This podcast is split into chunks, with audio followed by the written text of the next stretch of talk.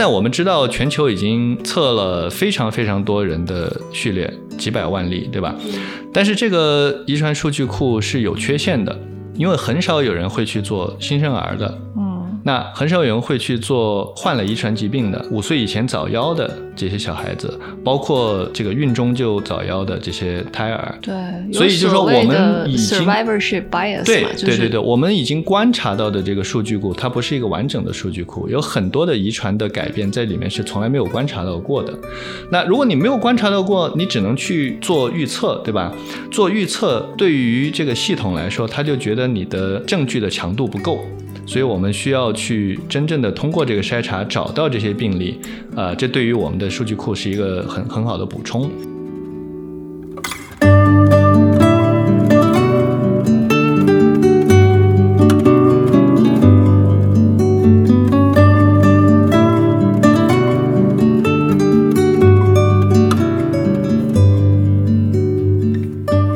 纹身的时候还是在初期的时候嘛，就是诊断完了之后接受的那个时期，头两年认认真真的说这件事儿，我没有觉得天空有蓝色，整个就是黑白的，所以就是说心里就是那个痛很强烈。然后呢，纹身它是一个很好的表达方式。这件事，我首先第一个想到，并不是离经叛道。你觉得我是个好孩子，其实我思想里头不是那么传统。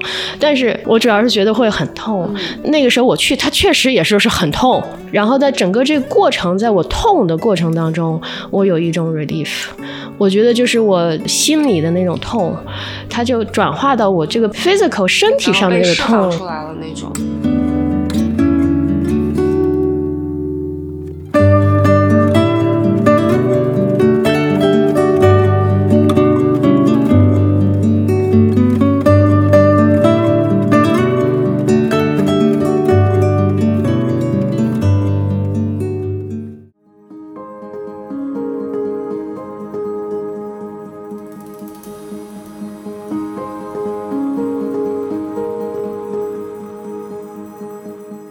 欢迎大家收听新的一期正在输入节目，我是昨天在高尔夫球场无数次挥杆失败的娜塔莉，我是可能听不出来声音，但我确实是 Ruby，就是性感女神。我是某一次打高尔夫球被我的朋友用高尔夫球砸中头顶的，从此以后再也没有打过高尔夫球的 Ruby。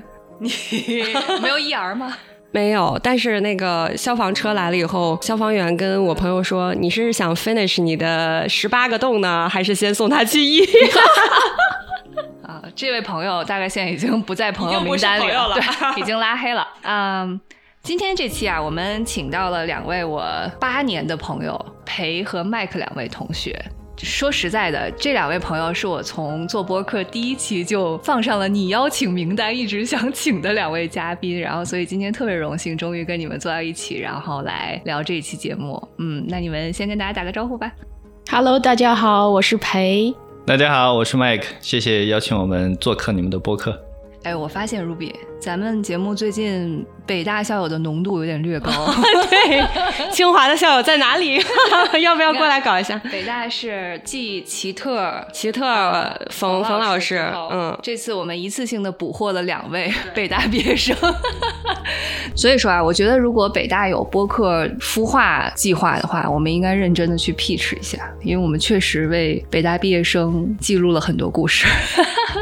好呀，那我先介绍一下这两位朋友吧。然后我和裴是八年的同事，裴呢是我们公司整个临床部门的主管，从各种法律法规的这个 IND filing 到招募病人，到临床细胞制剂生产，然后到后期的所有事情都是裴在日理万机的 在管理着，嗯，真日理万机。然后呢，因为和裴的关系，也认识了她的老公 Mike。麦克同学是一个名叫 Project Guardian 的一个非营利组织的创始人。这个组织是旨在推进新生儿基因筛查的一个组织。然后，同时麦克呢也是哥伦比亚大学的新生儿基因筛查方向的研究员。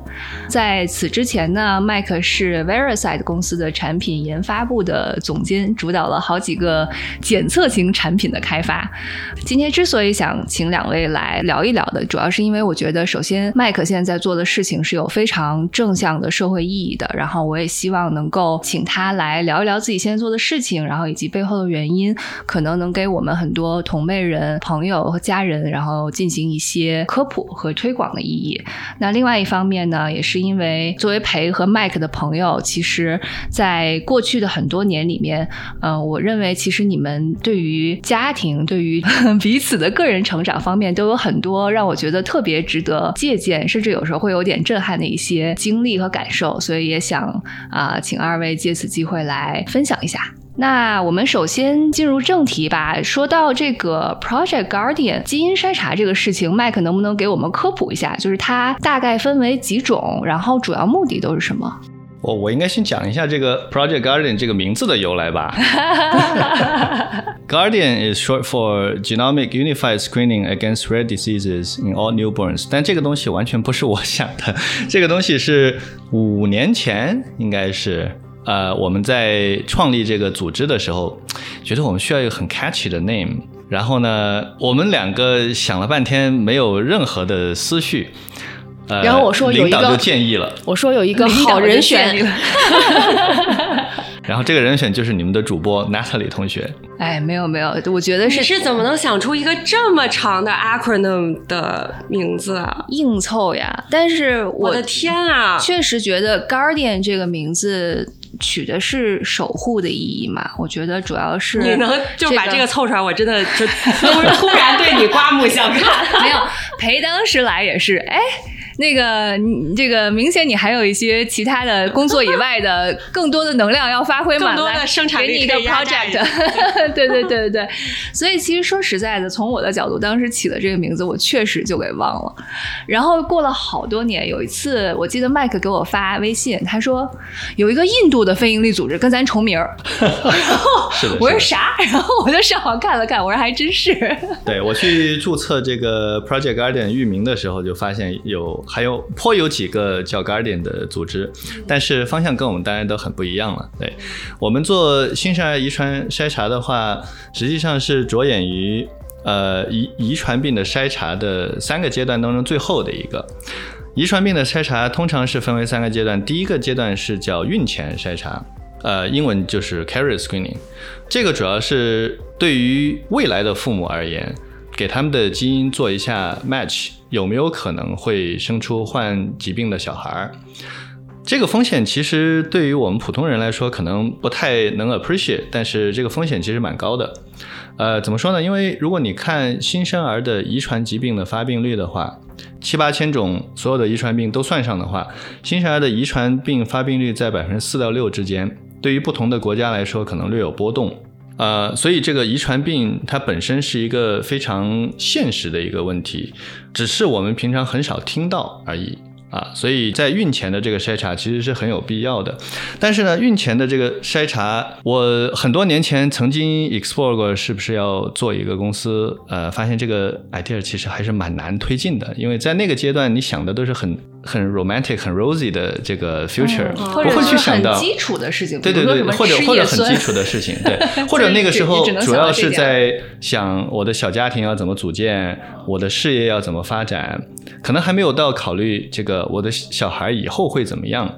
即使想到这个问题，可能想的也都是我的小孩以后一定是既聪明又能干又 sporty，就是什么都可以，不会去想到说有这样 negative 的这个可能性。那如果他比如说孕前我发现了有一些可能性的话，那会影响他后期的计划吗？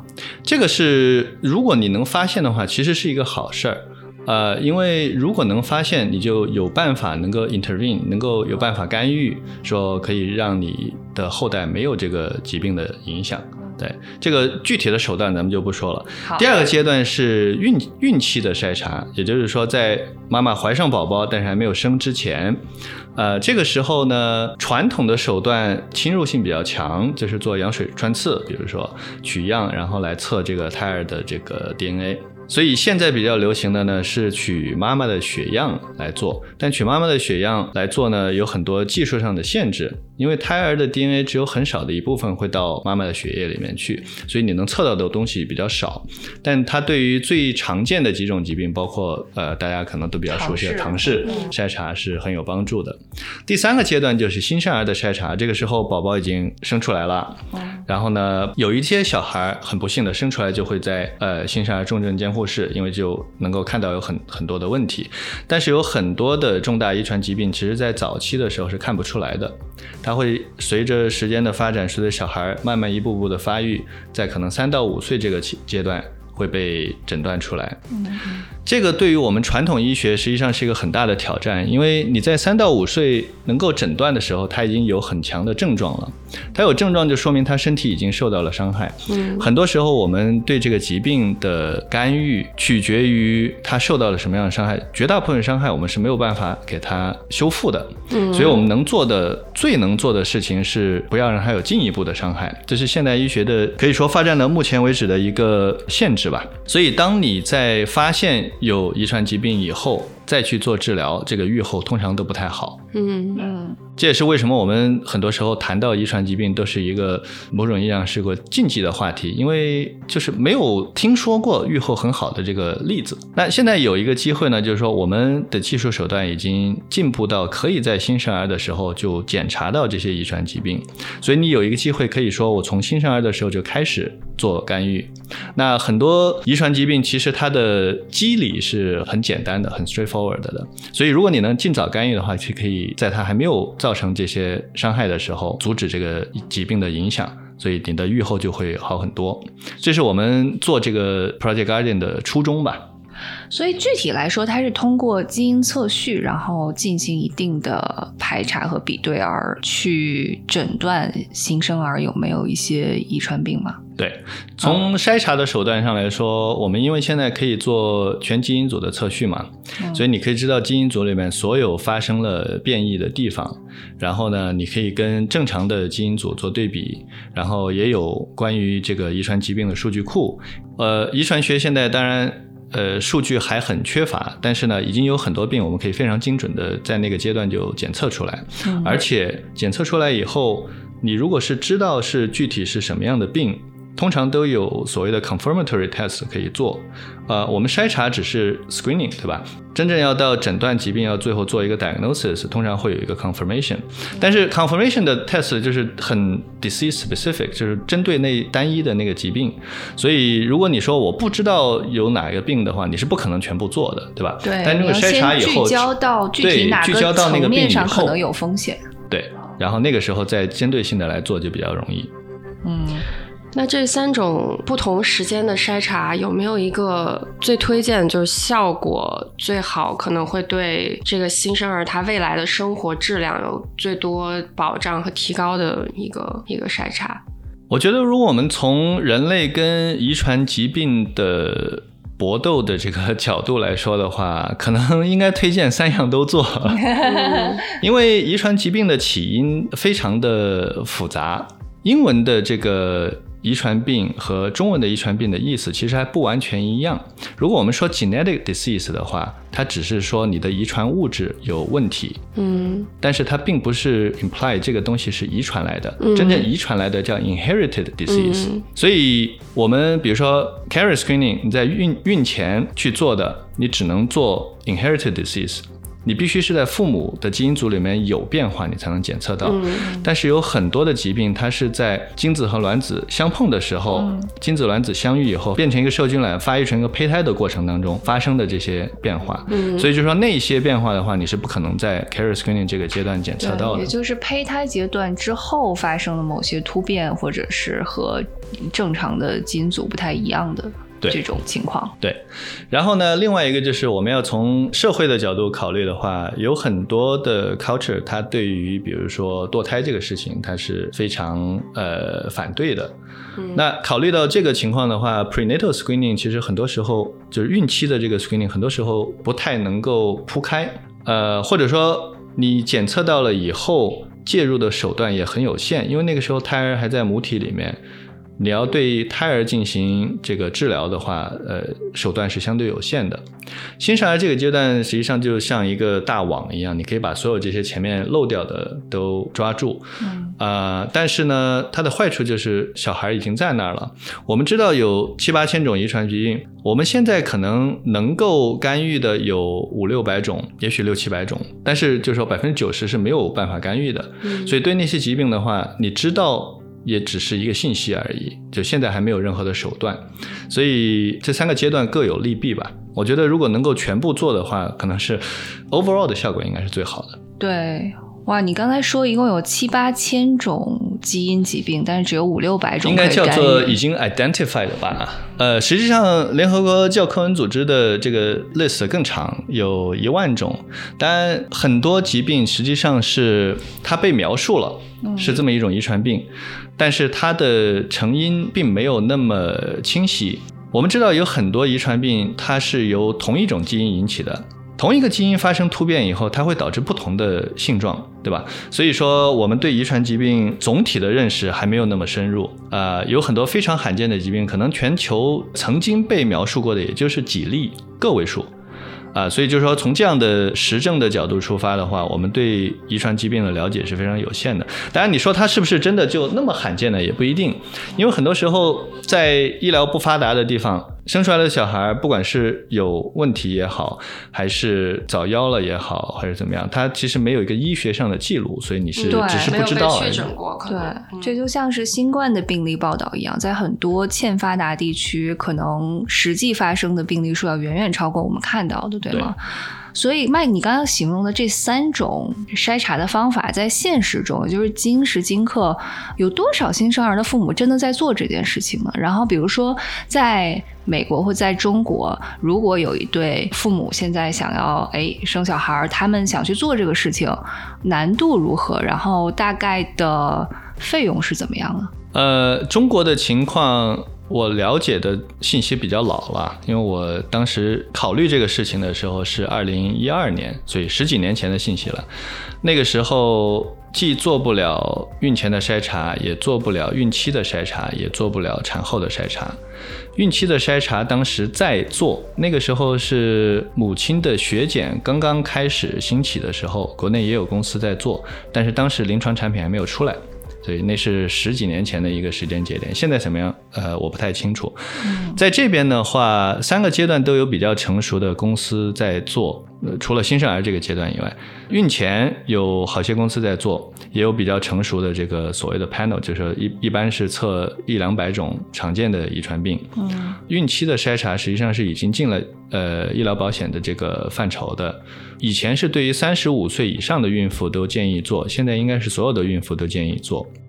啊，因为它的效果确实很好。在新生儿这个阶段，有一些公司在开始做，但是呢，这一块儿，呃，我觉得缺失还是比较大的。我这么说，其实并不是说我们现在没有在做新生儿的检测，呃，新生儿的检测是有一个国家公共卫生系统在做的，只不过它用的手段不是用基因测序，它是用呃检测这个血液里面的各种标志物，啊，用那个质谱的办法来做。美国有，中国我在一。九年回杭州参加一个新生儿学术会议的时候，听说的是苏杭一带有很多政府在考虑做，呃，所以现在什么情况我不清楚，我估计应该是有开始在做了。国内和美国的一个很大的区别是，美国因为血液标记物的这个筛查已经做了大概有几十年了，所以它有一个很成熟的公共卫生的系统在做。这个事情好处是，每年生出来的小孩基本上百分之九十九点七以上都会做这个筛查，呃，普及面很广。坏处是，就跟所有其他的官僚系统一样，一旦有一个系统以后，你就很难打破它。所以你要现在想说，我把测序做一个新的系统加进去，它要改变的东西非常多，会触及非常多人的利益，啊，当然也会就是说对很多人的工作带来这个根本上的变化。所以要在这边做的这个阻力比较大。但是在国内的话，当时一九年我了解了解到的情况是，因为没有一个已经全民都在做的这么一个系统，所以相当于是一个要建立一个新的系统，那它的这个历史包袱就会比较小，嗯灵活度也比较大，可以用最新的一些科学进展的指导观去 design 这个系统。对，嗯，然后所以就说这个其实也并不是说基因测序比血液标记物用质谱来做要更好，这个我觉得并不是一个技术的对比。各种技术它都有它的优劣。原来的这个质谱技术，它的好处就是非常非常的精确，基本上不会放过有病的 baby。然后也不会没有病的 baby 被 catch 到，嗯，当然我说的这个都是一个百分比了，百分之九十几，但就是说它的这个错错诊率很低。我们现在的遗传学知识的话，在用测序的手段来做的情况下，我们的准确率还达不到那么高，所以它是有这个 downside 的。但是呢，用质谱做的最大的坏处就是你必须有相应的血液标记物，嗯才能检测到很多疾病它是没有的，所以对这些病你就完全无无能为力，对。那我们转到这个 Project Guardian，因为据我了解，Project Guardian 其实也是一个在纽约地区我们要做十万个新生儿的基因筛查。对呃，为什么会有这样的一个项目？当时你是怎么去思考和设计它的？然后它要达到怎么样的一个目的呢？我从一八年开始考虑做这个方向，到一九年跟我们现在项目的 PI 项目领导人应该这么说吧 PI 呃，主要研究者 investigator，对，就是是说跟我们的教授吧，呃，联系上，然后开始思考这个问题。嗯我们做了这一个领域，如果要从这个方向往前突破的话，一个很详细的一个分析。我们现在面临的阻碍，主要是来自于现有的这个系统以及基因筛查本身的花费。第三个就是我们数据还不够。那我们现在的这个系统呢，实际上有一条路是可以让我们把新的疾病加到筛查的这个体系里面去的。嗯，但是它非常复杂，而且它要求很高。如果你要提名一个新的疾病加进去的话，你需要准备一个非常详尽的 evidence package，就是需要收集各种各样的证据。嗯在这个过程中，我们就发现发现，对我们这几百种我们正在筛的这个遗传疾病来说，它确实还有很多缺乏的数据。最主要的一条是，现行的体系要求你必须有一个可以筛查的办法，并且通过这个办法找到至少一例这样的遗传疾病。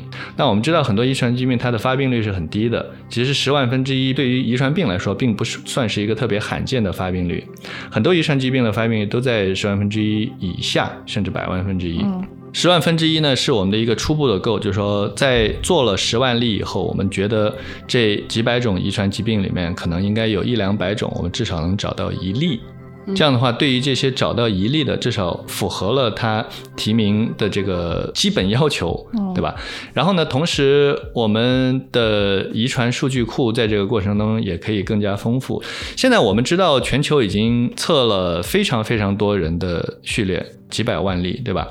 但是这个遗传数据库是有缺陷的，因为很少有人会去做新生儿的，嗯那很少有人会去做患了遗传疾病的、五岁以前早夭的这些小孩子，包括这个孕中就早夭的这些胎儿。对，所以就说我们已经 survivorship bias 对，就是对对对，我们已经观察到的这个数据库，它不是一个完整的数据库，有很多的遗传的改变在里面是从来没有观察到过的。那如果你没有观察到过，你只能去做预测，对吧？做预测对于这个系统来说，他就觉得你的证据的强度不够。所以我们需要去真正的通过这个筛查找到这些病例，呃，这对于我们的数据库是一个很很好的补充。所以当时我们做了这么一个计划，就是说，如果我们能筹到钱做十万例。当时我们的教授还在哥伦比亚大学，他是负责哥伦比亚大学长老会医院系统的新生儿部门。对，所以我们在纽约地区首先开始了这个检测。他现在搬到波士顿儿童医院去做波士顿儿童医院的儿科主任了，哦所以现在我们有可能会去考虑在麻省开始我们的第二个区域。对，嗯，但总之是想通过这个项目得到第一手的新生儿的基因信息，然后进行这样一个从源头开始的筛查，对建立一个相对比较完整和一个、呃、从数据的角度比较干净的一个数据库。对，哦，那这个过程中可能面临的问题，第一个就是你们的这个十万个病例哪里来？也不是算病例吧，就新生儿是他的家长需要知道这个事情并且同意这个事情。对。另外还有一个就是这个花费，我猜应该也是一个不低的花费，所以 花费很高，这是我们目前最大的瓶颈。嗯呃，这个事情的话，就是说作为一个临床研究来说。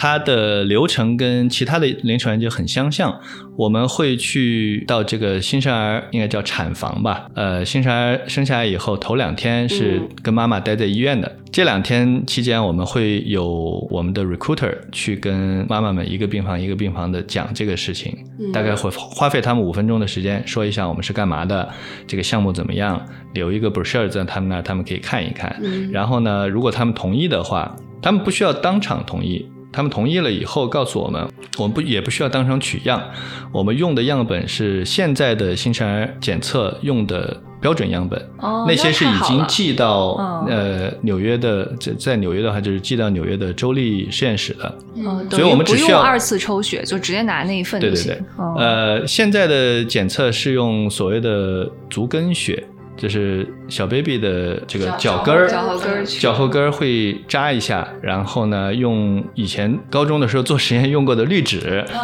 用滤纸去粘上这个血，啊呃，然后会粘几个 blood spot，它叫 dry blood spot。这个东西背后也有故事，但就是这个东西保存非常好，对于不管是你做 DNA 的检测也好，还是做这个血液标记物的检测也好，是一个很好的样本。所以怎么保存呢？你是要把那个东西马上把这个纸再扔到一个试剂里吗？还是就干着保存？呃，这个滤纸本身是处理过的。其实，在血液干掉以后，它里面的蛋白和核酸，呃，包括一些代谢物，它是相对稳定的，所以你不需要放到冰箱。比如说，你就室温寄到检测实验室，然后检测实验室做了实验以后，就可以室温保存。我们现在有，比如说在加州有超过二十年的样本，哦，这个很还是。可以检测我一直以为 DNA 的样本保存应该是那种 巨大的冰箱，然后就是冷的要死。电影看的不对不少。哎，那为什么要扎足跟儿血呢？是因为脚后跟儿比较不疼吗？呃，有有两个原因吧，一个是那个地方的痛觉神经比较少，然后还有一个原因是在那个地方取血比较容易。你想新生儿的话，那我们平常糖尿病都是扎手指，对吧？小 baby 的手指非常小，是呀，非常小的话，它的坏处就是你可以扎，扎了也会出血。啊但是我们如果做过这个测血糖的人都知道，你扎了以后，有时候你得把这个手指挤一挤，才能挤出血来，对吧？对啊它那个 blood card 通常是要收至少六个直径为半英寸的哦这么一个血点，差不多半英寸，哦。对，所以还是蛮多血的，你可能要六大滴血才够。哦然后，所以你用手指的话，你得扎六次可能这。个手，指已经白了，我跟你说。我主要是在 debate between 扎脚后跟和扎屁屁之间哪个比较不疼。对，哦，屁屁可能没什么血吧？我我觉得可能可能 一个不太好挤，还有一个可能不太不太集中，不太集中。认真的在想这个问题，具体要怎么实施？可以的。好的嗯当时为什么？是在这个新生儿出生以后，会有呃人去跟他们的家长介绍一下这个事情，然后征得他们同意，这个就是所有的这个样本的来源，对吧？嗯，对，这是一个 consenting 的过程。然后所有 consent 了，所有同意做这个实验的家长，他们的小孩的样本，我们就会从州立实验室那里取到，取到了以后，然后送到我们的检测实验室去做。对、这个过程当中，Ruby 你刚才提到这个花费，这个花费确实是一个非常大的问题。我们现在做下来，大概就是包括前面 recruiter 去跟他们一个一个讲，包括中间的处理，包括后面的这个结果的回馈，平均下来大概一个 baby 需要花一千美金的样子去做。哦，那是很对高，，所以我们要做十万例的话，就得需要一百个 million，或者说一亿美金这么一个规模。那所以现在这个项目进展到一个怎样的程度了？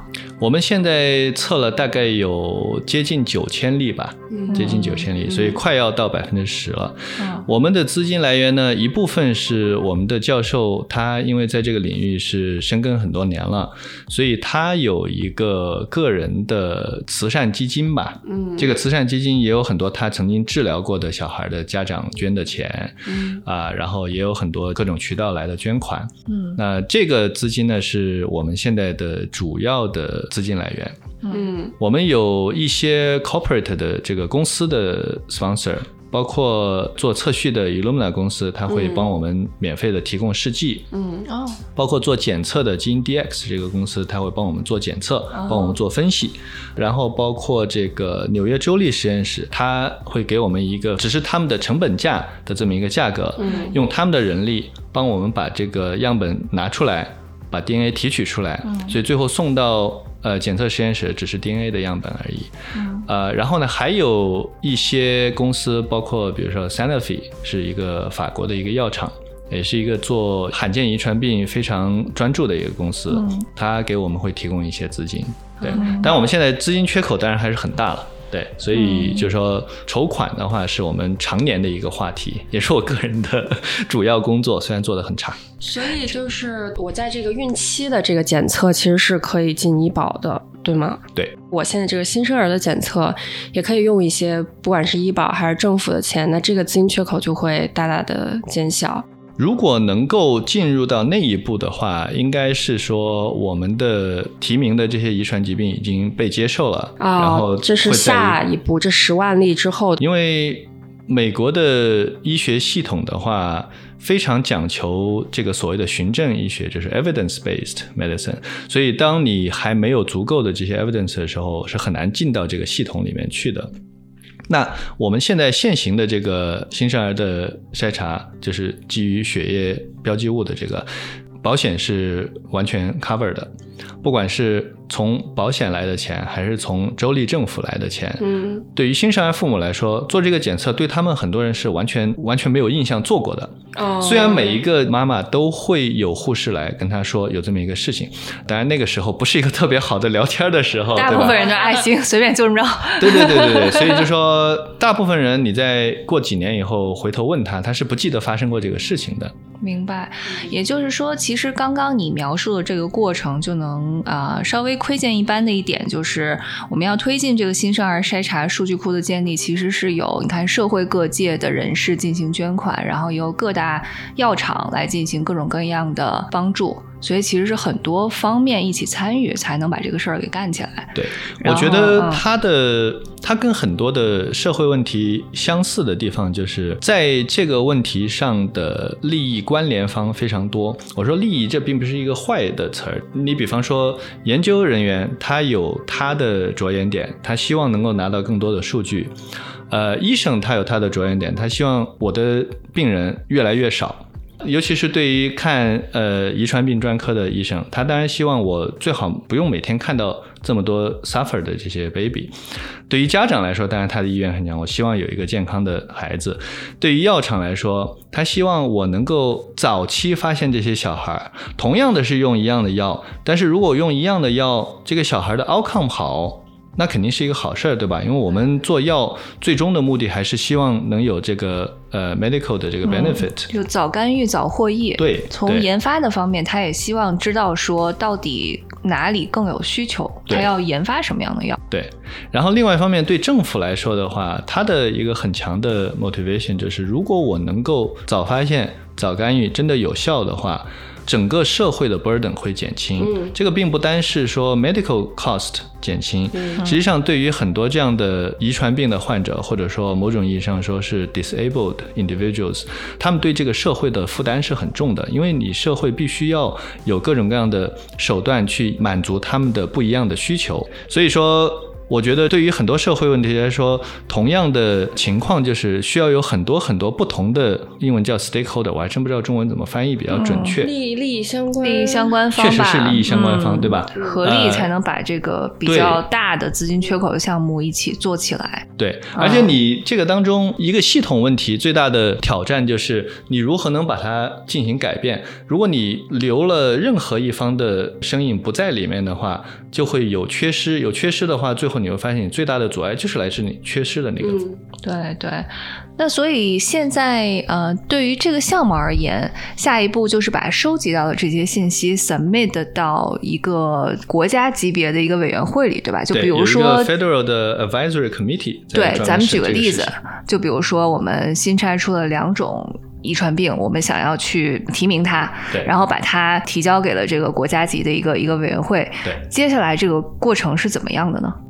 呃其实我们前两天刚有这么一个，就是这个委员会刚开了一个会，审批了一种叫 Krabbe disease 的病。这个病已经是第三次提名了，前两次都被拒了，这一次通过了。那通过了以后呢，下一步就是这个 committee，它叫 advisory committee 嘛，是顾问委员会，他会把这个建议的这个决定发给卫生部的部长，卫生部部长有六个月的期限来决定他要不要把它加到联邦的名单里面去。嗯美国的新生儿系统之所以难搞，还有一个原因是它的这个系统分了两步，一部分是在联邦，一部分是在州，所有的执行都在州这个层面，而且每一个州都不一样，有的州筛选的只有。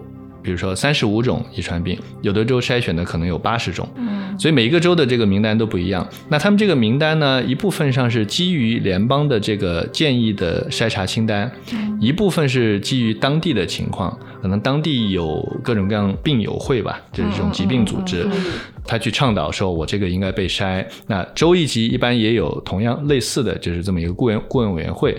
然后呢，他们会去审查类似的这种要求，有的时候是当地的议员会去提这么一个提案，通过法律的形式来把它加进去。嗯，所以其实卫生部长通过了之后，它还不是一个一劳永逸的事情，也就是说，不是说联邦级别同意了之后，它就自动的会进入到你刚才说的百分之九十九点七的新生儿出生之后就会筛查的那个对，还要再经过各个州的呃筛一。个新生儿疾病从提名成功到最后落地实施，最短的也得要大概两年，然后最长的就是还没有限期，因为它可能完全就不采纳。嗯，对，我们现在民主系统对 的效率。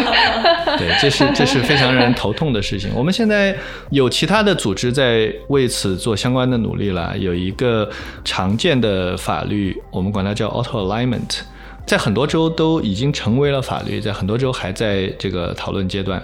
已经成为法律的州大概有百分之五十左右吧。这个 auto alignment 的这个法律是怎么样一回事呢？联邦一旦 officially 加到这个提名名单上，州就会自动在一个规定期限内把它加上去。像在加州是两年，其他州不太一样，可能有三年的，有四年的，就是说它有一个大概的这么一个限期。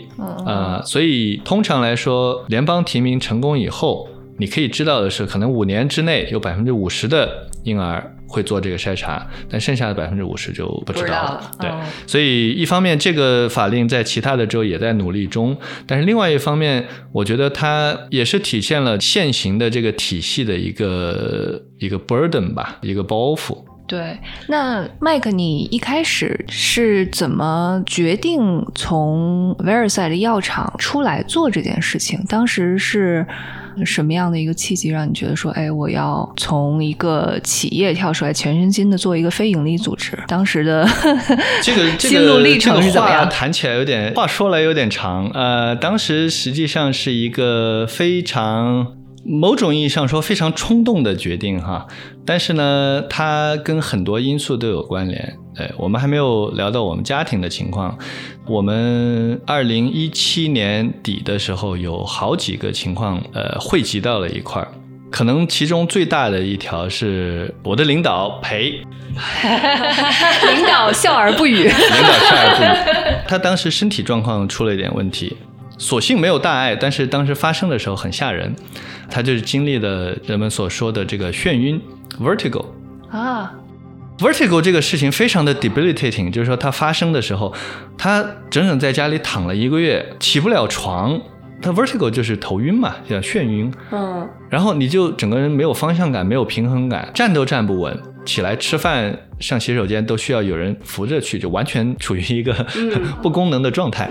哇，对，然后就索性最后呃也没有发现什么问题，然后医生说可能是个病毒性的，过了就过了，也没有再犯。但最后也不知道什么原因最后也不知道查出来吗？什么原因，对，因为绝大部分的眩晕实际上是没有诊断的，呃，所以很有可能就是病毒引起的，因为病毒都有一个周期嘛。嗯，对，但是呢，这个事情发生的时候，给我们就有一个很大的冲击，因为我们能够想到的，但医生也这么建议了，说有可能是压力引起的。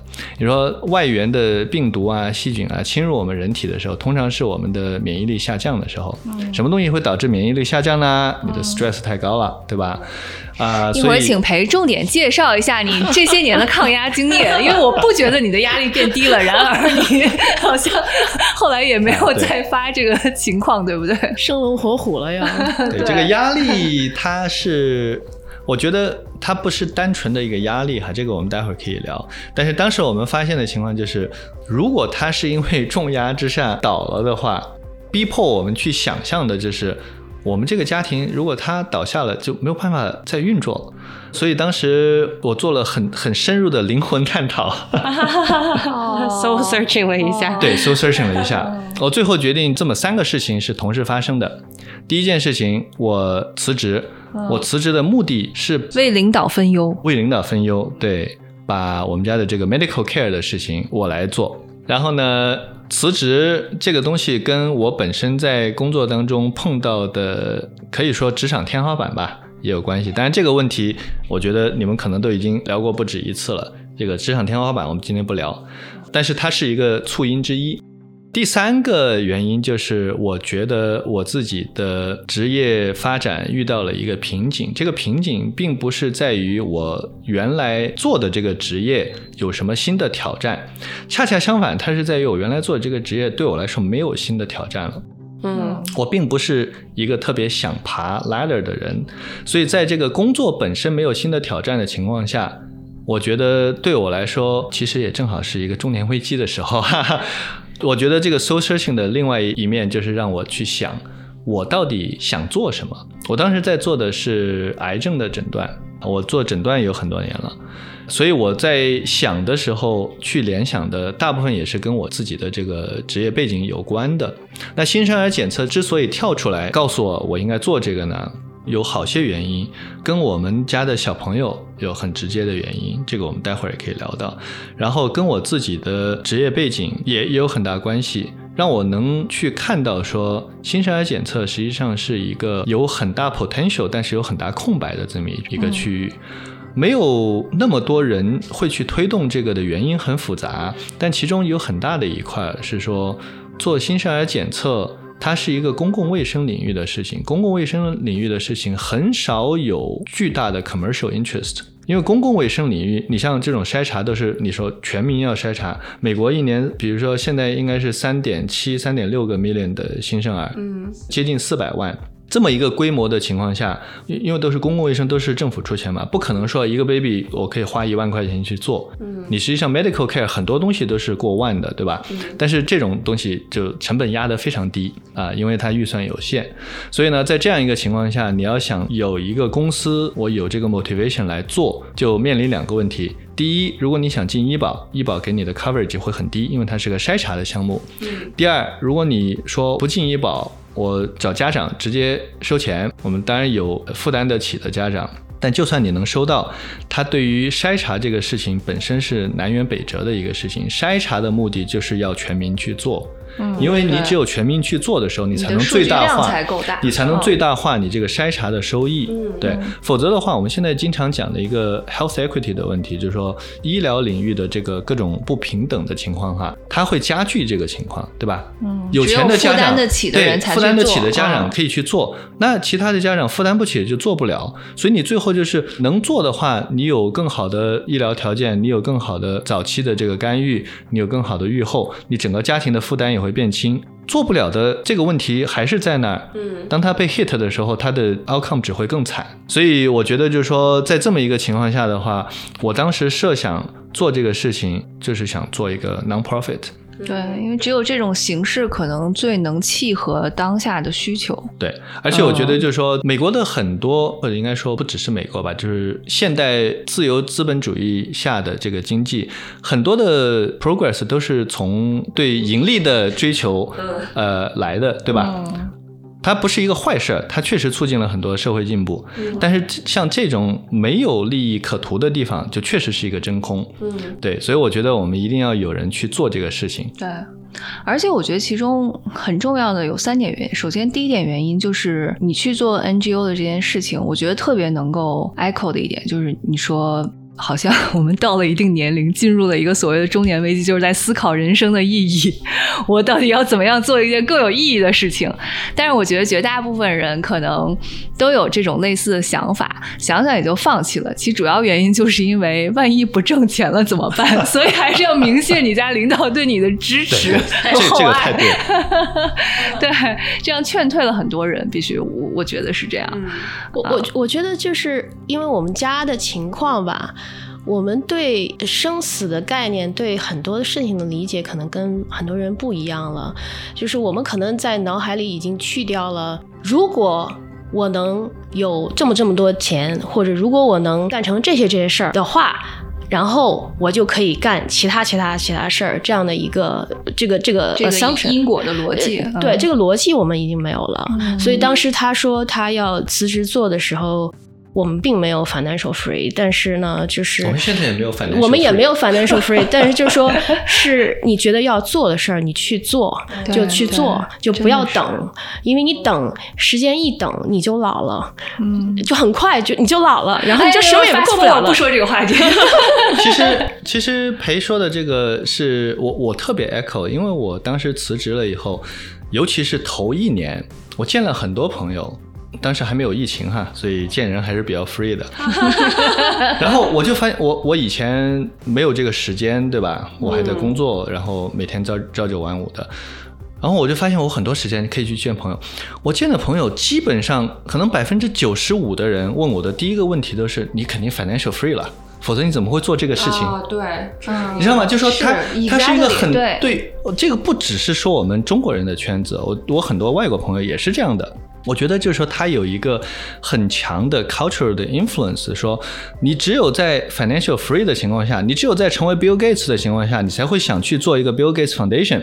嗯，因为否则你没有这个资源，没有这个心气，没有这个上层建筑，对对，它是一个两，我觉得它是两方面，一方面是大部分人确实他有这样的一个限制条件，但另外一方面也有很大一一个程度是把它当做一个非常方便的借口，就是我这样的话就觉得，哎，是因为钱没挣够，所以我没干这个事儿，你就会觉得心安好一点，对。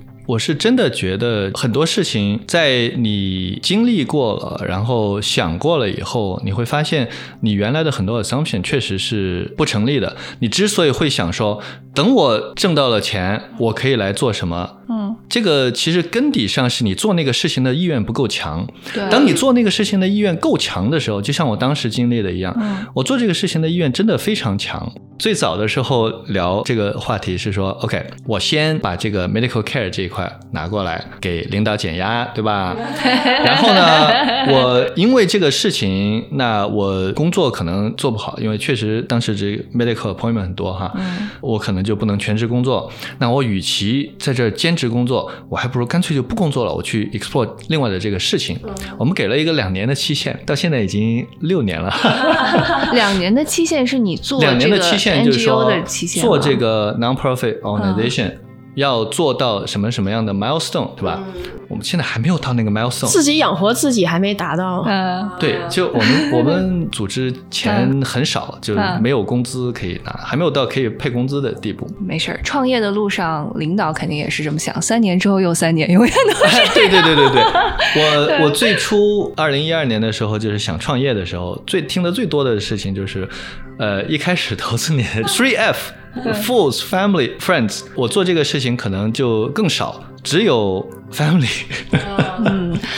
我我想说的就是另外两点，我觉得也特别重要。就为什么你是做这件事情，在我看来非常天时地利人和的一个一个事情。就是首先你们两个，我刚才没有介绍，都是这个啊北大生物系毕业的这个 学霸背景，然后又在那个 UT Austin 也是念这个遗传学和细胞生物学，呃，所以其实你之前从事的职业一路走来，我觉得你作为新生儿基因筛查的一个 advocate 是有有非常深厚的专业的知识背景的，所以可能同样的事情，比如说像我和 Ruby 做这件事情，我们可能根本就是代表了广大普通人，但是也并不比所有人好到哪里去。嗯，可能你在这个方面是可以带来非常多的一些专业的素养。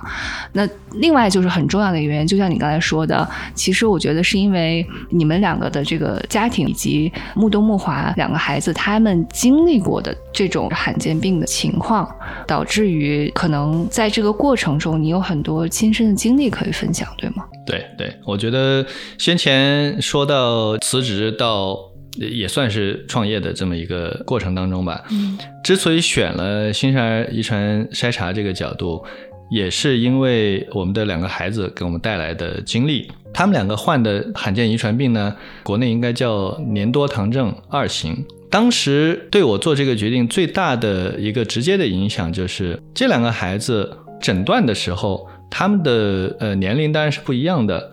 老大木东那个时候是接近四岁，就跟我先前描述的一样，三到五岁的时候做诊断，非常 typical 的一个 case，很多的症状，身体已经积累了很多的这个伤害，所以他虽然说。诊断了以后马上开始治疗，但治疗的效果非常有限。当然，这个跟那个治疗的那个药本身的 limitation 也有关系。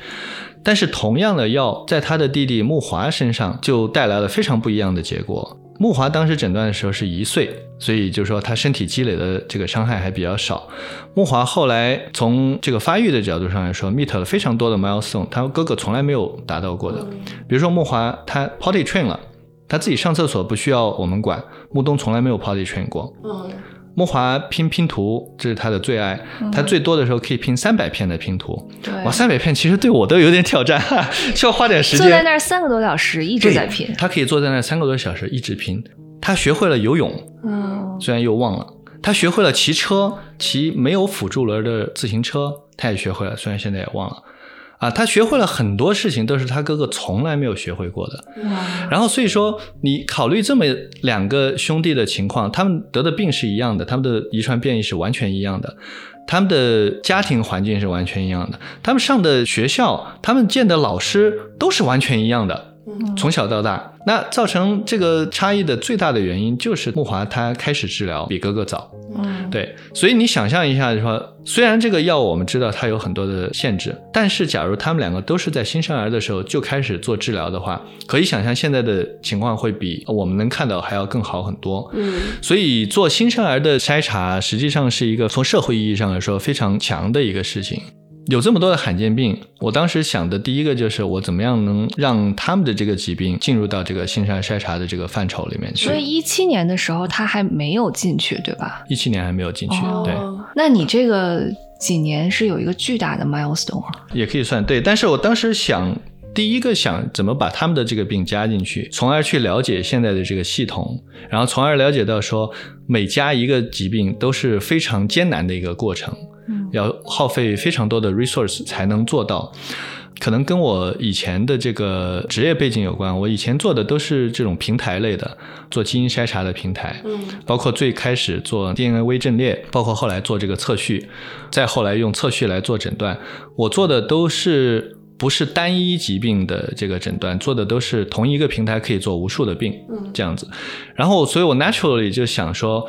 它现行的这个系统用的是不一样的技术。如果我们能用测序这个技术，不是一下可以做几千种病都可以做吗？对吧？所以就顺着这个思路想下去，我觉得新生儿筛查这个事情对我来说，它很强的一个意义就在于，它不是只跟他们的病相关。我有时候会想，他们这个疾病其实有非常好的病友组织，而且那个病友组织做得非常成功。我就想，我的退路就是我去那个地方 找一份工作，对吧？我也很合适。嗯。但是呢，对我来说，我觉得不满足，就说他没有 fulfill 我心里最想要做的那个部分。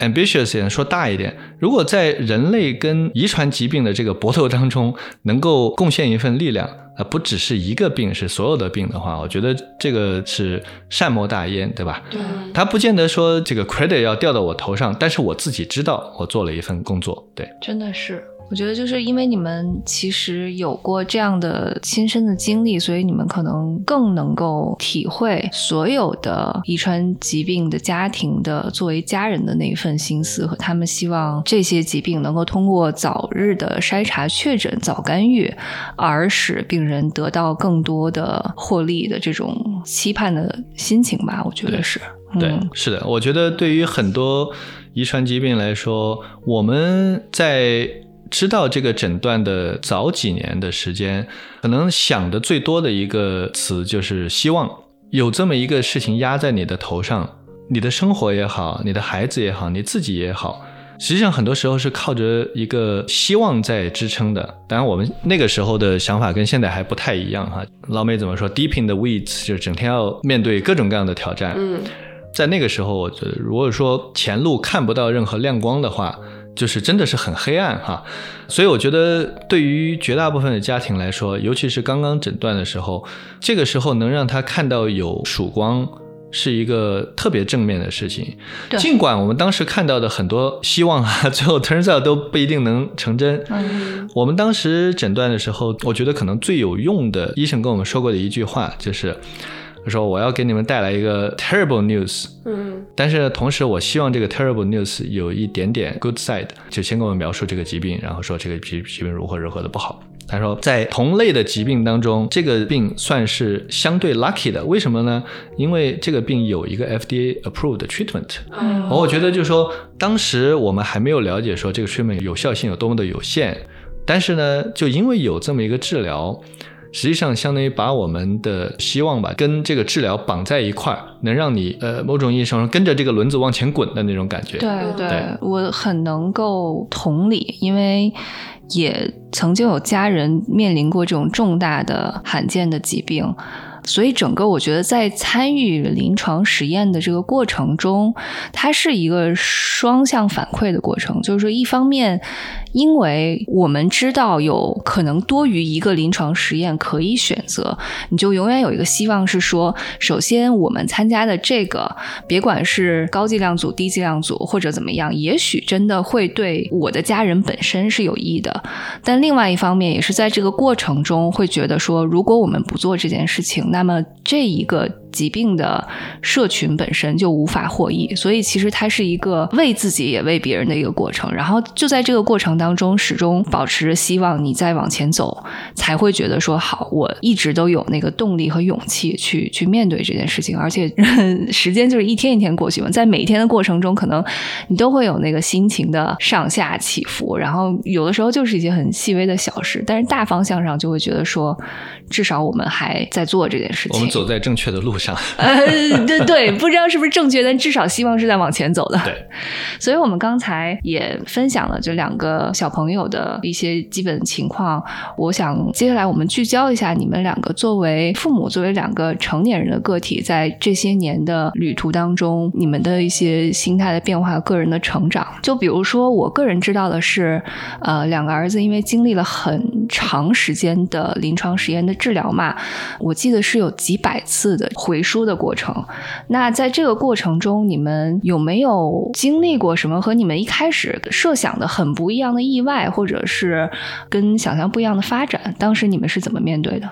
我先大概的梳理一下他们这个 medical care 这个过程哈。我们是二零一一年的八月份确诊的木东，然后十月份确诊的木华，呃，所以到现在是第十四个年头了。他们两个的情况呢是粘多糖症二型，会影响大脑发育的，就是比较严重的这个 type。他们的病实际上是缺乏一种酶，缺乏一种酶在身体的这个回收站吧，就不能 break down 那个废物，废物就会在垃圾箱里面堆起来，堆起来越堆越大，这个对细胞的各种功能就会有影响。所以这个治疗呢，就是把他们缺的这个酶输回他们的血液里面去。能让一部分的这个症状得到缓解消。解掉。对，但这个治疗的最大的挑战就是输进去的这个酶，它会被身体降解掉。实际上降解的还挺快的，可能几个小时就降解完了。嗯，所以你输这个酶回去需要进行一个周期性的回输。最理想的情况，其实有点像那个糖尿病人打胰岛素，哦，每天打，或者甚至带一个 pump，随时有，对吧？嗯但是对他们这个情况来说做不到，因为这个酶本身就是一个蛋白，对吧？它保存不了那么久。然后呢，你也不可能天天输，天天输你就在医院一直泡着了。嗯所以他最后妥协的就是每周输一次。所以我们每周都会去医院，然后要待上好几个小时。最开始的时候，甚至有时候要过夜，因为输的那个速度不能快嘛。到二零一四年，穆东参加了他的第一个临床实验，同样一个临床实验，穆华是二零一六年进去的。然后呢，两个人在那个临床实验都待了四年，最后 turns out 那个临床实验失败了。嗯但是穆华在二零二零年的时候又参加了另外一个临床实验啊，那个临床实验做了两年半。我们呢是在一九年的时候给穆东停止了主动治疗，就是进入了这个姑息治疗期。嗯啊，穆华是在去年的六月份做的这个事情，所以就说从他们的整个的 medical care 来说，实际上他们两个现在都是在一个所谓的第二阶段吧，second phase in their life。对于我来说，刚才说有有没有这个 unexpected 的情况发生？我觉得我们可能没有看到特别多的这种突然发生的事情哈。unexpected 对我来说最大的一个就是，当时参加临床实验是，呃，当然是抱着很大希望去的，觉得这个东西能带来改变，确实带来改变了。不过这个改变不是我们想要的。怎么说呢？从嗯一五年开始，我刚才说木东是一四年开始进入临床实验的。从一五年开始，我们就观察到他睡眠成问题。他这个小孩以前一直睡眠也不太好，但是至少就说晚上睡到早上中间不会起。从一五年开始，他就是经常要么晚上睡不着，要么夜里会起，要么就是很早起了以后就再也不睡。睡眠质量非常差呢，实际上就把我们整导致你个家睡眠质量也很差，抓进去了，对吧？啊我我现在想起来都觉得有点不可思议。但当时经常一晚上一晚上，我就陪着他在楼下，他坐沙发上看他的电视，我在旁边 睡觉。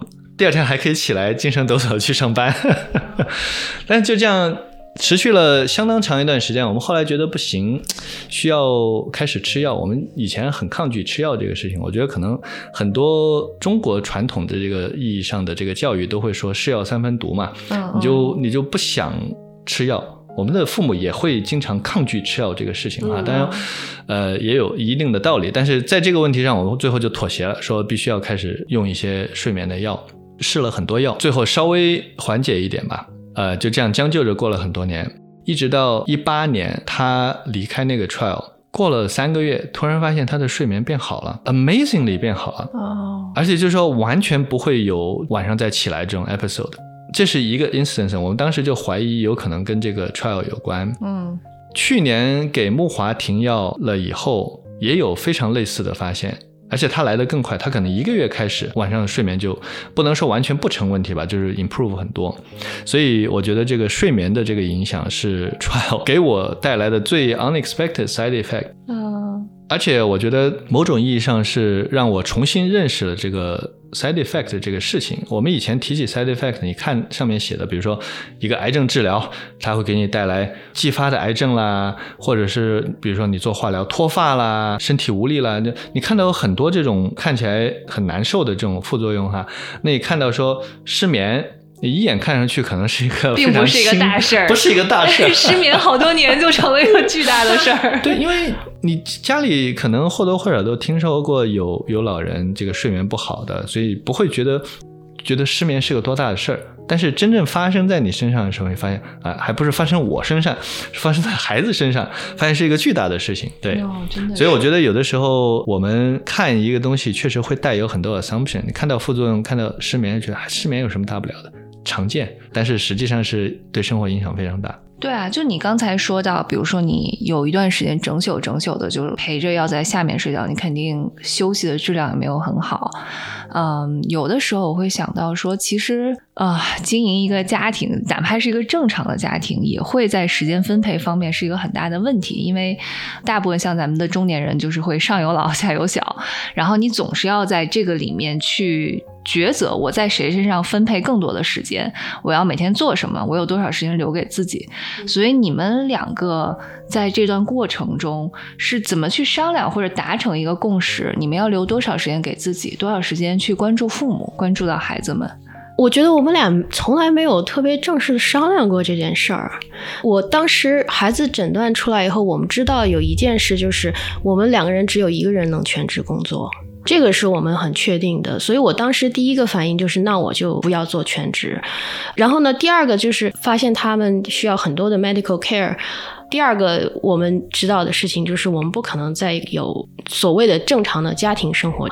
这种家庭生活还不太同于家里头有 autism 小孩、自闭症的小孩的家庭的生活，因为我们是不但有自闭症孩子类似的这些行为的问题，呃，还有很多很多医疗的需求。我们基本上是要在医院泡百分之十五的时间，就是我们的 lifetime 百分之十五的时间。然后呢，我们上次算了一下嘛，我们开始诊断到一九年，我们去医院的时间大概绕地球能有两圈了，至少就是在路上跑。路程对，非常频繁。它不是一个光是那一天做回输，还有很多很多其他的 doctor appointment、therapist appointment。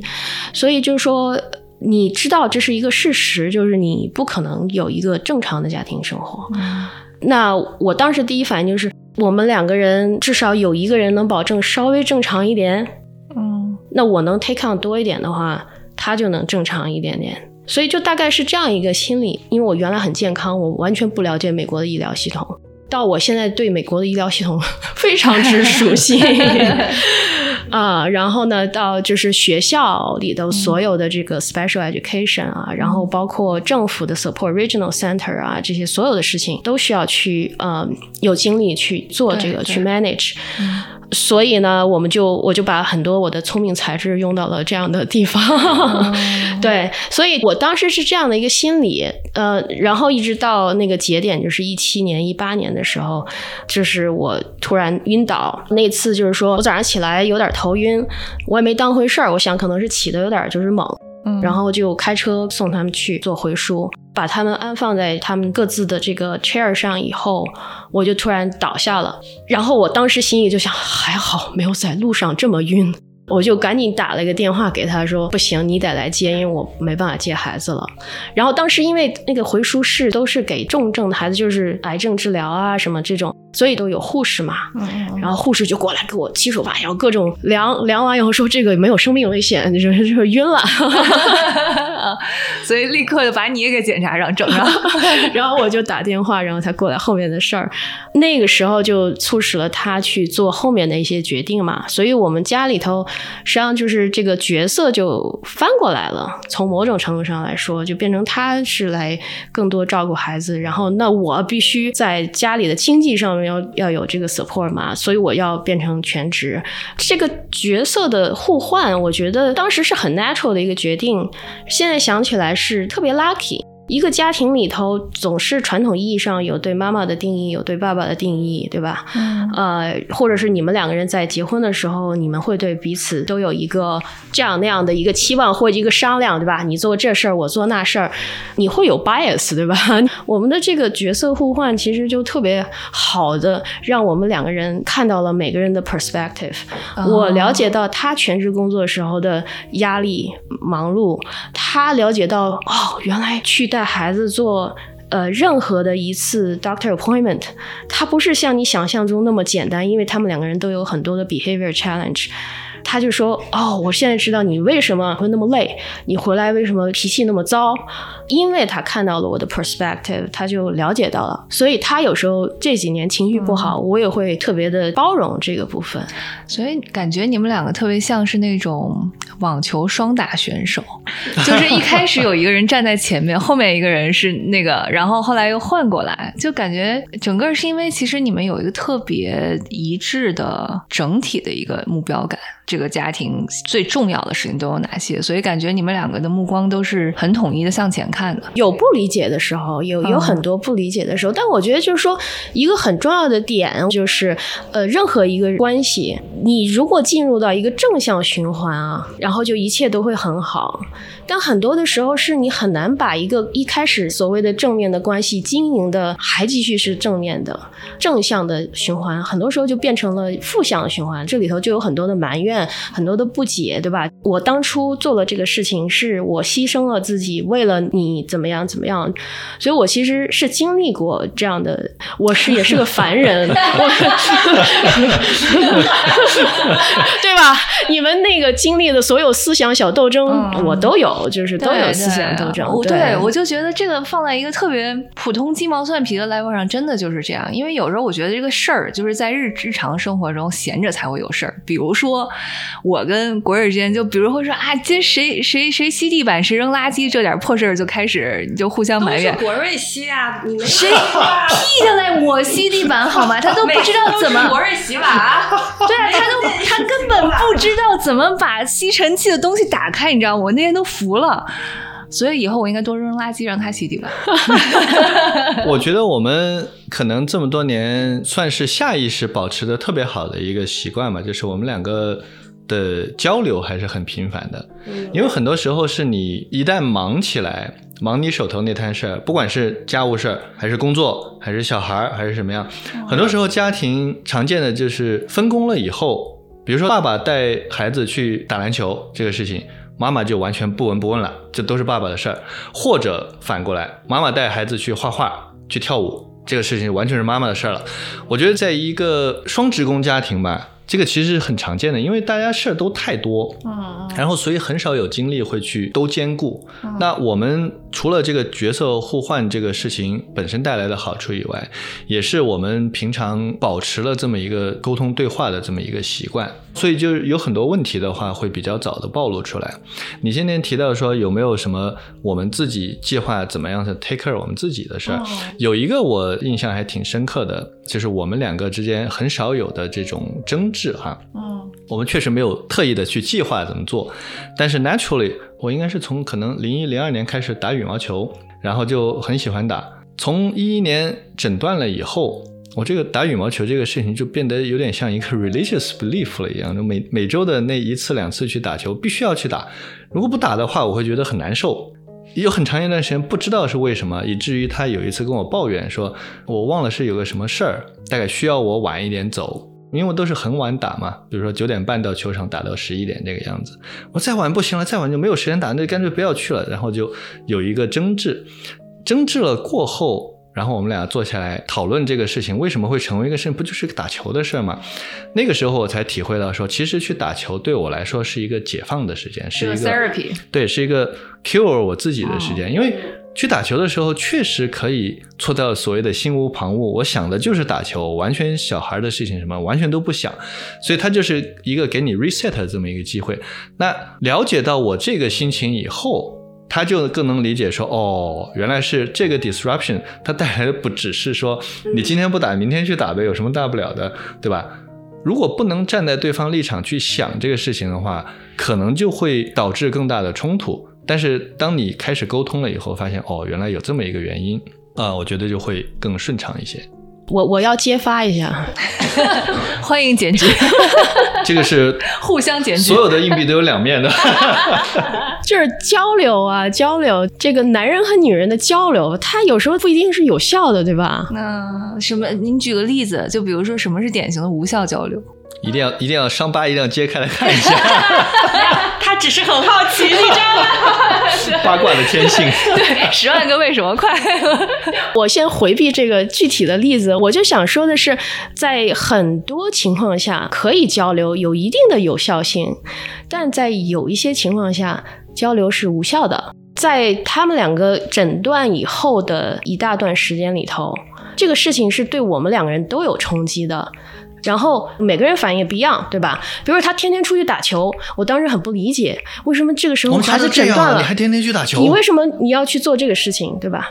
所以即使交流，你心里头也会有这种怨气啊，或者什么之类的东西。所以我后来想，我觉得就是当你脑子里头满满的都是这种压力的时候，你就会对那个人更强烈的有一种。期望我如果这样做，你也应该这样做的这种期望就特别特别强烈，对吧？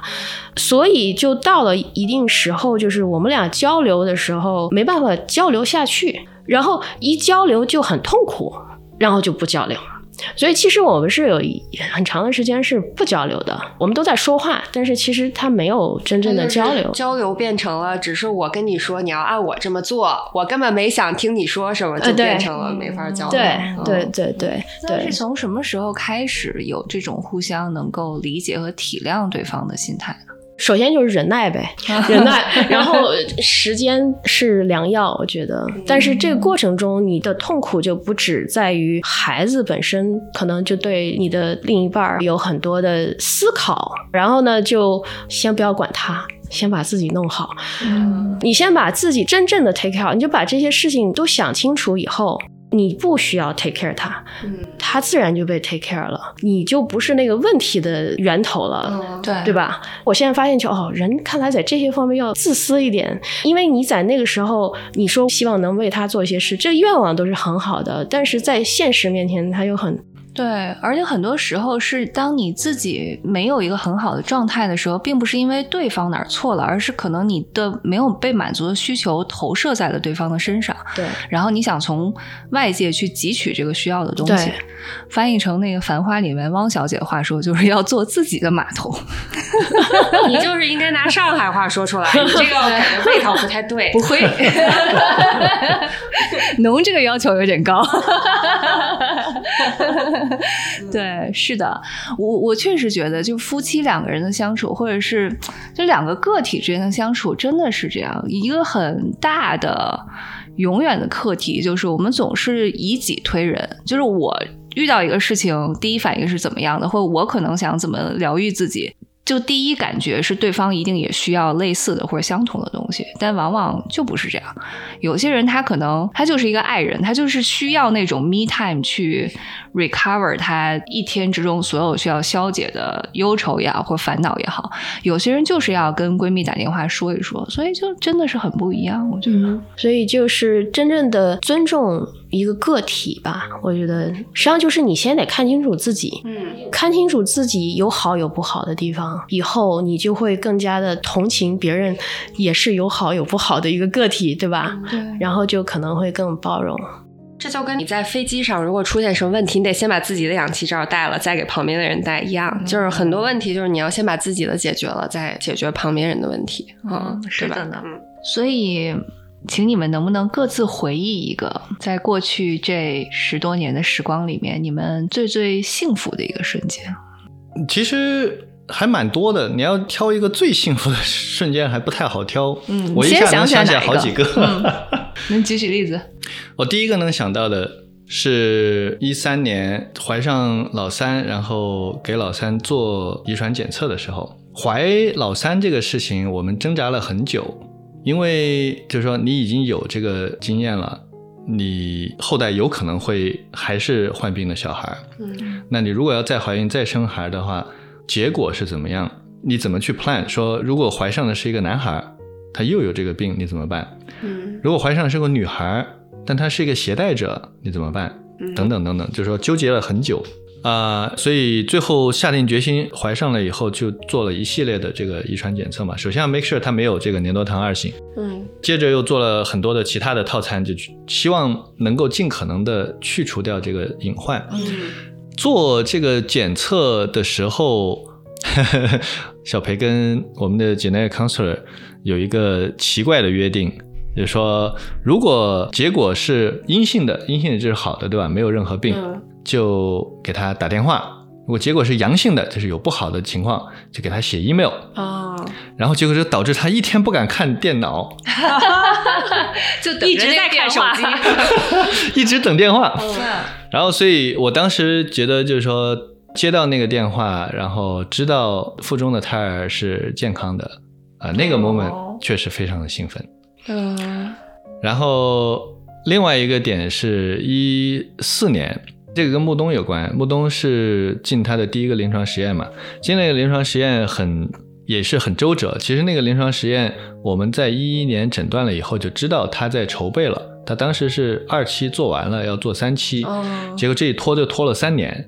他开始 enroll 了以后，还要做各种各样的检测，make sure 他能够 fit 那个 criteria。嗯然后做了好多轮的检测，最后终于进去了。进去了以后还要抽签，因为 FDA 规定的这个三期是双盲，应该不叫双盲了，它需要有 treatment arm，需要有 control arm，换句话说要有对照组。对，呃，抽签的话有两个小孩会是做治疗，有一个小孩是做对照。哦，这个你也是，应该是整个实验期间都不知道，知道对吧？刚才之所以把双盲 take back，就是它最后不是一个双盲，因为它这个治疗本身是比较 invasive 的，就是会有很多的 procedure 需要做。哦，然后，所以呢，对于 control arm，如果你做同样 procedure，不 make sense，对吧？嗯不 ethical，、嗯对，所以就是说，当时还有个抽签，经历了千辛万苦，终于进去了，还有个抽签，你说要抽到个 control，你多郁闷，对吧？嗯对。就当时抽签抽到是治疗组，你怎么知道你抽到了治疗组？他他他当场就告诉你了。当时会告诉我们，哦对 OK 因为又是如果抽到治疗组就打电话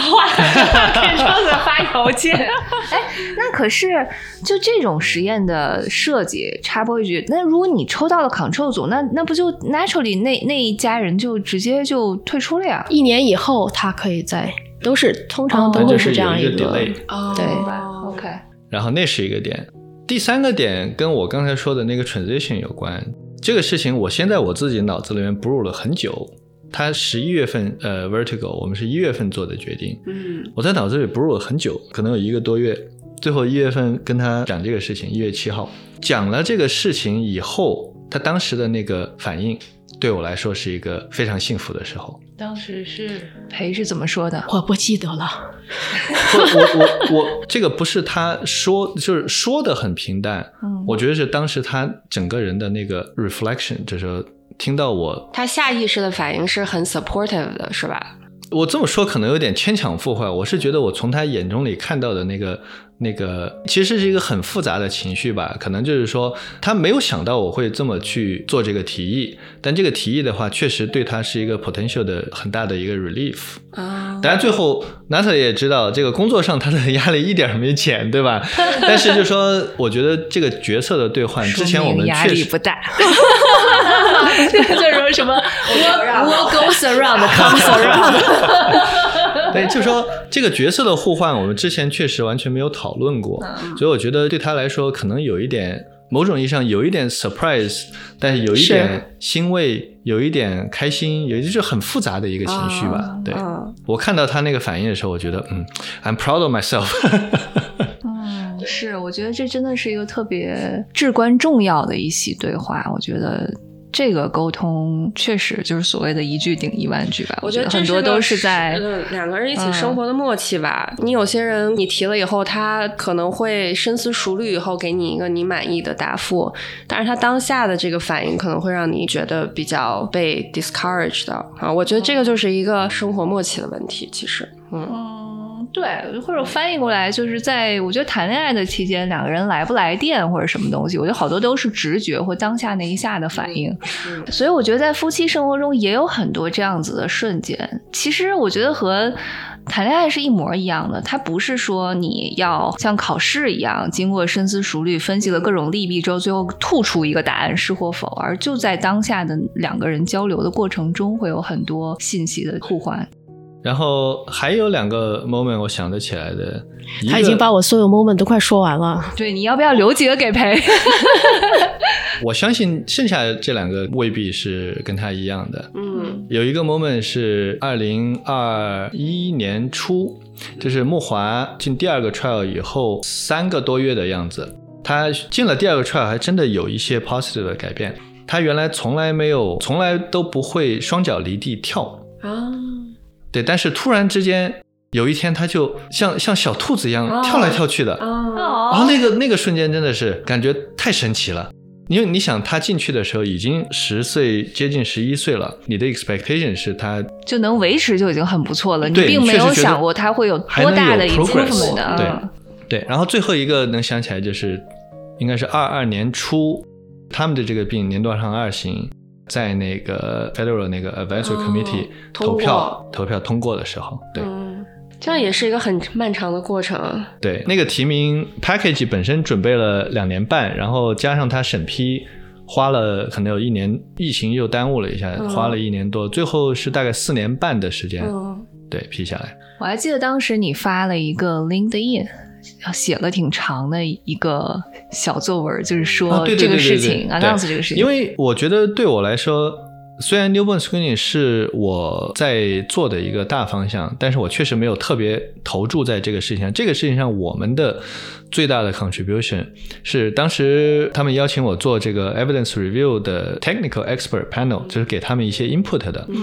去参加会以后，发现这个 evidence review 里面缺一个很重要的东西，就是你早发现这个疾病、早治疗的 benefit。嗯因为这个东西对于遗传疾病来说，实际上是非常困难的。你发现这个小孩都是很晚了，你都没有发现他，你怎么去证明他早发现有有好处好处，嗯对吧？他们这种 sibling case 就非常重要。哦所以当时呢，有一个明尼苏达的研究者，他就找到我说，那他也在那个 review panel 呢。他说我们缺这么一个 evidence，我觉得可能很好的一个题材就是你的这两个孩子，我们来一起写一个 case report 作为这个 evidence。对，所以当时 case report 写的特别快，就是他要各种材料，我就跟他们的医疗系统，包括这个 Children Hospital of Oakland，、包括 Kaiser，Kaiser 其实是最难搞的，因为 Kaiser 不太做研究。他的 focus 都在 medical care，、嗯。所以也是因为我们这么多年跟他们 medical care team 有一个很深厚的关系，我说我们要这这这这这，然后哗很快就跟我们准备好了。哇，对，然后那个 paper 三个月就发了，正好赶上最后的这个 evidence review。是所以那那一份 publication 还是起了作用的。我当时我跟小裴就说，这个是我们家两个小朋友。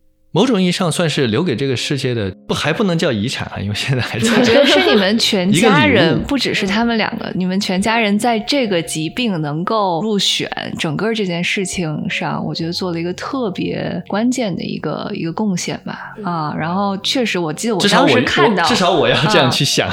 但我当时看到你发，我真的是特别的为你们开心，能够体会到这种心情。因为从事实角度来说，你确实就像说你有这个对照，然后再加上他还是在一个 scientist 家庭里面产生的这么一个对照，所以很多的事情它都被有效记录下来。这个 case 应该是很不常见的。对你说的这个非常关键，这是 scientist 的陋习 Coincidentally，我们当时刚发现的时候，小裴正好跟我们一个老教授有过一段对话。嗯然后老教授给他的 建议不是做安慰，老教授给他的建议是：你要把你们小孩的这个所有的发生的事情记录下来，哦，这个是一笔财富。就真的是一个科学的角度来说真的是一个 scientist 但你。先坐时光机回去，你是不是当时巨不解？你 不是应该说一说更靠谱的人话吗？是，就是觉得这人很奇怪。对，其实我们这一路上有很多人在我们早期知道这个事情上给我们的安慰是很奇怪的。当时看来，嗯，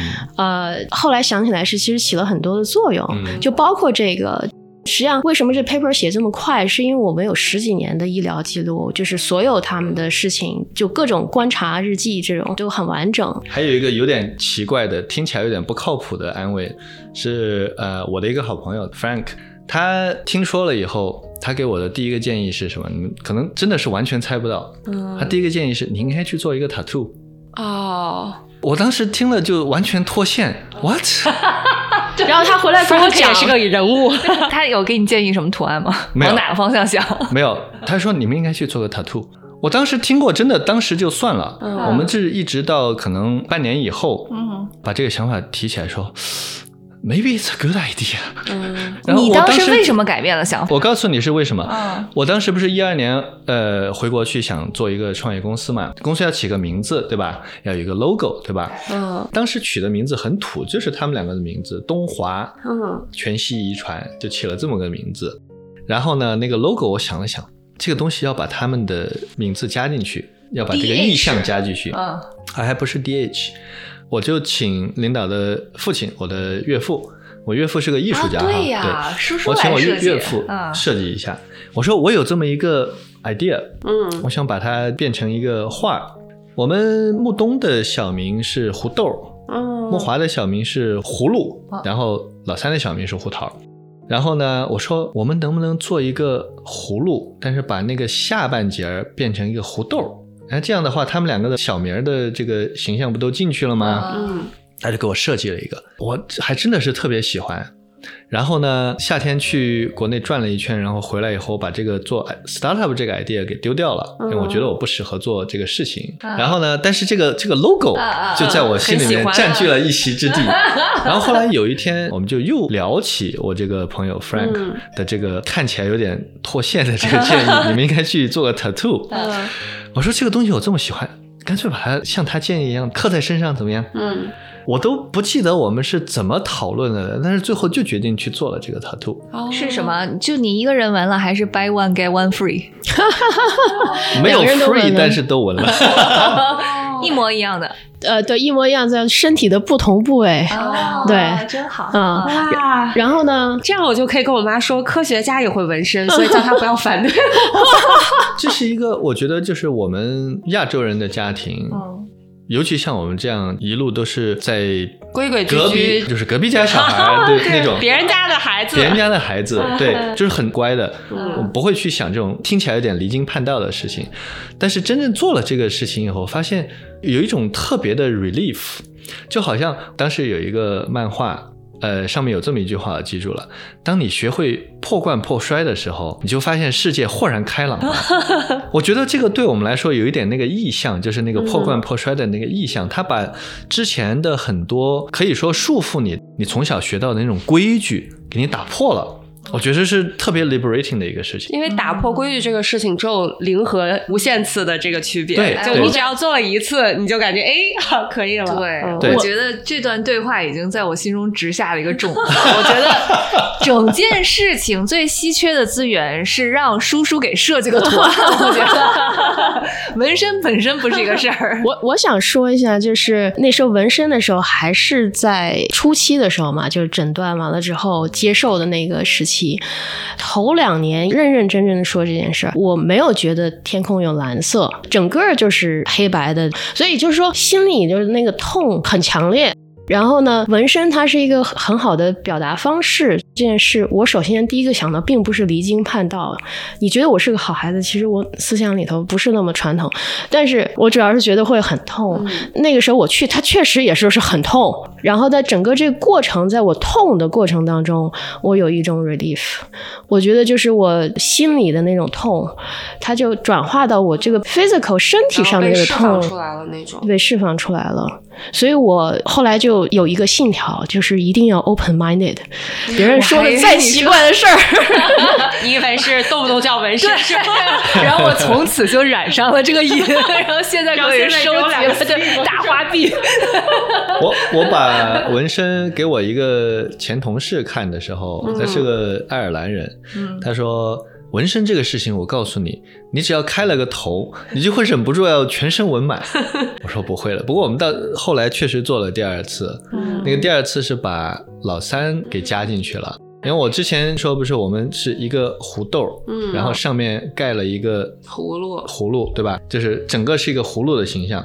那上面的那一块呢，其实你稍微改动一下，它也像一个桃子。嗯然后我们的改动就是把它的名字，名字叫胡木言嘛，嗯把名字加进去了。然后呢，葫芦原来就是一个葫芦，现在葫芦周围还围绕着红色的火焰。嗯哎，你们谁能在我们参观一下的部位，我能看看吗？可以，可以啊，可以可以。就在我胳膊上。啊，嗯太好了！待会儿让你参观一下嗯参观一下。嗯，哎，这个我我觉得很神奇，非常 inspiring。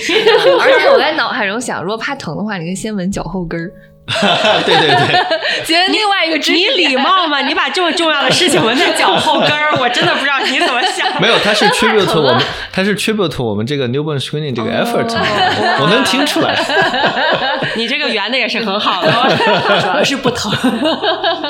我那个我就说一个吧，因为他刚才说了很多嘛，就是说最幸福的时候是最幸哎，福的事情。有没有说到跟你重复的？有有有有有有有有有跟孩子的事情嘛，就是肯定都是重复的。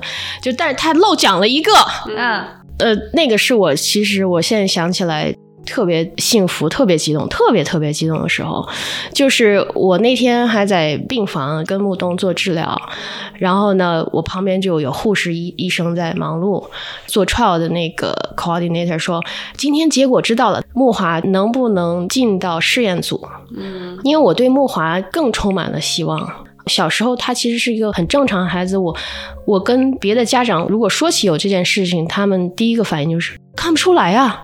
然后他小时候也能说话，很活泼。呃，很活泼，非常不像我和 Mike，嗯。所以我特别喜欢他。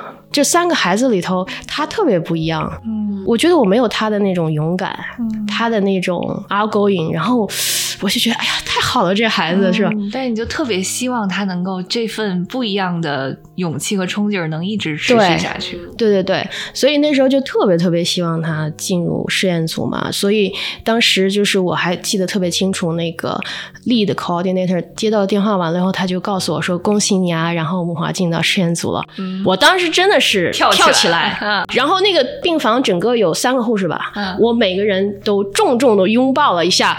我现在回想起来，真的有可能伤到了他们，就是很紧很紧。对对你昨天不是展示了一下你的手劲儿，其实挺大的。高尔夫打的很好，是吧？所以我们一个同事说我背疼，他说我给你捏捏，我手劲儿特别大。然后人另外一个人就说确实挺大的。对，那个我特别特别的激动。就刚才他说的希望嘛，我觉得是我希望最高点，就在那个时候，一切都有可能，就是那种。那一天我开车的路上，我见到阳光了，哦，所以就是特别深刻一个。听起来很 sarcastic 啊，在加州你见到阳光，这不是一个应该是司空见惯的事儿嘛，对吧？但是其实你能不能看见那个阳光，它就是取决于你的心情怎么样。是不是？对，嗯真的是。嗯其实听你们说这些最幸福的时刻的过程中，我就觉得一个很重要的 mindset 就是你们珍惜每一个当下。像你说的那一秒钟，你是那么的开心，那么的激动。嗯，这么长的时间之后，你再想到那个瞬间，还是觉得能体会到当时的心情。所以我记得咱们之前聊天的时候，你就说体会到最近几年一个挺大的不一样，就更加的对活在当下有一些感触了。嗯啊、所以我觉得还是挺受启发的。有的时候我 也是发现，人到中年之后，啥 遇到了很多不靠谱的或者就不顺心的事情。他主要是嗯今年本命年，你知道吧？所以他特别有感触。而且我明年继续犯太岁，因为对，但就就会觉得说遇到这些很不靠谱的事情，嗯，你就觉得说我就把我现在现时现刻的思维限定在这个 moment，然后我这个 moment 只要有值得开心和 celebrate 的事情，我就好好的去沉浸在里面享受。包括你说打羽毛球，包括比如说做瑜伽，我记得那个瑜伽。我最喜欢的一个一个 instructor，他的话就是：你现在在做这个瑜伽的时候，你整个世界就不超过这个垫子这么大，嗯就是让它在限定在这个瑜伽垫儿里面，然后让你自己的身体 connect 到整个 universe 里面去。然后我以前都觉得你是屁话，但是 但是现在好像有点理解他那个意思了。对，就很多时候他就是很主观唯心的一个，看你怎么去想。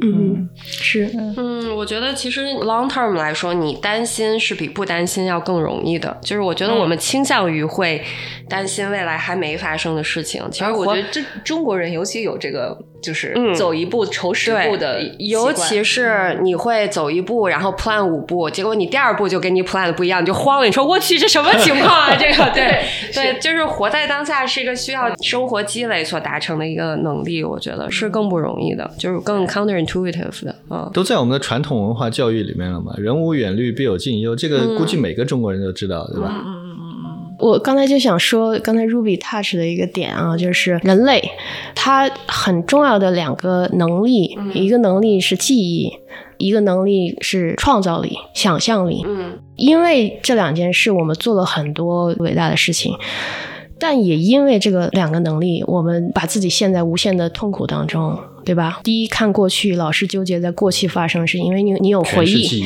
你有回忆，你有很多不甘的事。然后另外一个就是你的想象力，就是你对将来的这个想象力。这两件事情，同时你也会 suffer 它的 side effect。嗯所以就所有的事情都有两面性。所以说，我们瑜伽也好，或者什么也好，living the moment，实际上就是让你怎么来 manage 你的 memory 和你的 imagination 这个事情上做得更好。嗯，那句话怎么说来着？过去无法改变，未来仍未到来。你就能做的只有抓紧现在，此时此刻。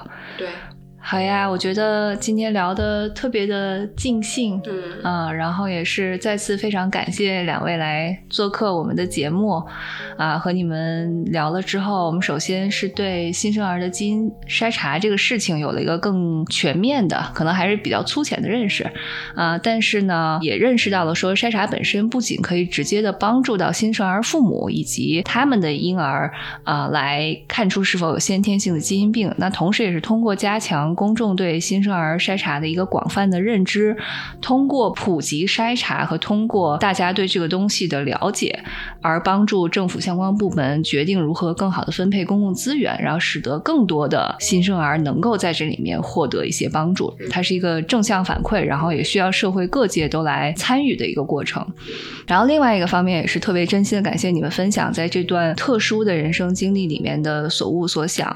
然后陪前段时间推荐了一本本书嘛，《当下的力量》（The Power of Now） 这本书，我想引引用里面的一个概念，里面有句话是说，在时间的这个长河中，时间本身这个概念只是一个幻象，它不是一个看得见、摸得着的一个实际的东西。所以，我们说所谓的珍惜时间，并不是说珍惜这个概念本身，而是它每一个名叫现在的横截面。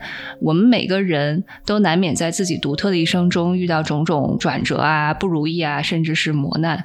但是，当我们经过这些循环往复的这个瞻前顾后之后，就开始慢慢的了解，我们需要由衷的感谢和感恩每一个当下。就是这些当下微小的、很喜悦的瞬间，可以给我们在未来去累积出来很多打败痛苦的力量。最后，就祝福培和麦克在未来可以拥有很多这种让你们觉得值得喜悦的当下。嗯，谢谢。谢谢两位主播邀请我们来做客。我我插播一下，主播事前告诉我们不要过度准备，对 对对，我们对学霸的这个准备能力有一点担忧，就我跟主播说，我说我们其实可能不需要准备，因为就像聊天一样，这个事情最自然的部分就是它确实是每天经历的事情，所以要聊起来有很多很多聊不完的。很高兴跟大家分享，然后呢，我也希望这个对大家有一定的帮助。如果是对新生儿遗传诊断、遗传筛查有兴趣的，欢迎联系我，我的 email。我们会打在 show notes 里面。对，谢谢。嗯，然后，如果是对人生有什么困惑的，欢迎联系裴。我还以为欢迎去纹身，对，裴明天早上五十封未读邮件。给叔叔做一个 QR 码，设计纹身。真是真是，那就再次感谢两位啦，我们下期再见，嗯那好，下期再见，拜拜，拜拜。